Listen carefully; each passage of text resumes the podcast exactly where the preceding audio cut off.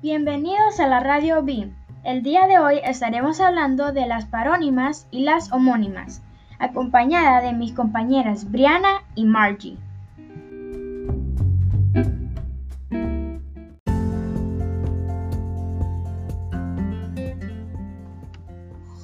El vocabulario del español es inmenso. Gracias a ella, cuando se redacta un texto, se dispone de gran cantidad de términos que ayudan a expresar las ideas con claridad. Sin embargo, la riqueza del vocabulario a menudo conlleva algunos problemas debido a que existen palabras similares en cuanto a su escritura o pronunciación pero que tienen diferentes significados. En este caso se recomienda recurrir al contexto en que se encuentran las palabras para así comprender los mensajes emitidos de la mejor manera posible. Las dejo con mi compañera Margie.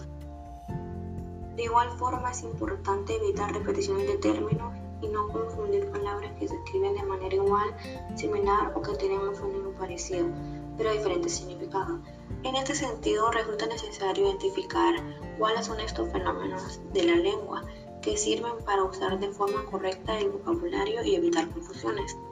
La paranomia se refiere a la semejanza de forma entre palabras. Los paranónimos son términos que se asemejan por su etimología, pero se diferencian por la posición del acento o por su escritura. Por lo tanto, son palabras cuya fonética y grafía son similares pero no iguales. Ejemplo, arterías y artillería.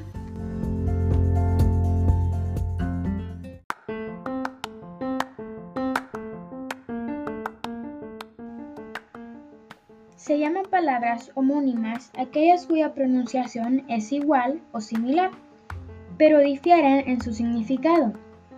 Dentro de estas se distinguen las palabras homófonas y las homógrafas. Las palabras homófonas son aquellas que se pronuncian igual, pero se escriben diferente y tienen distintos significados. Por ejemplo, la palabra coser significa cocinar y la palabra coser se refiere a unir telas con hilo. Si observa ambas palabras, se pronuncian igual, pero difieren en su escritura y el significado es distinto. Las palabras homógrafas, por su parte, son aquellas que se pronuncian y se escriben igual, pero no tienen distintos significados. Por ejemplo, clase de flor. Ejemplo, la rosa aún no se marchita. Relativo a color. Ejemplo, el fondo es de color rosa. Sustantivo propio. Ejemplo, Rosa es simpática. Con otros ejemplos también tenemos estas dos oraciones. Alberto realizó un depósito en el banco. En la sala hay un banco de madera. En la primera oración se refería al banco, a una empresa donde se realizan operaciones financieras con el dinero. Y la segunda se refería a un banco donde uno se puede sentar.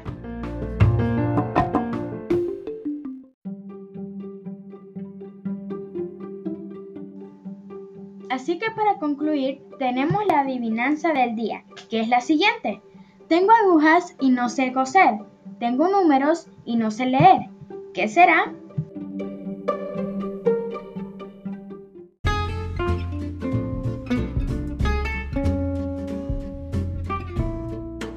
Así que hasta aquí ha terminado el episodio de hoy y nos veremos en el próximo.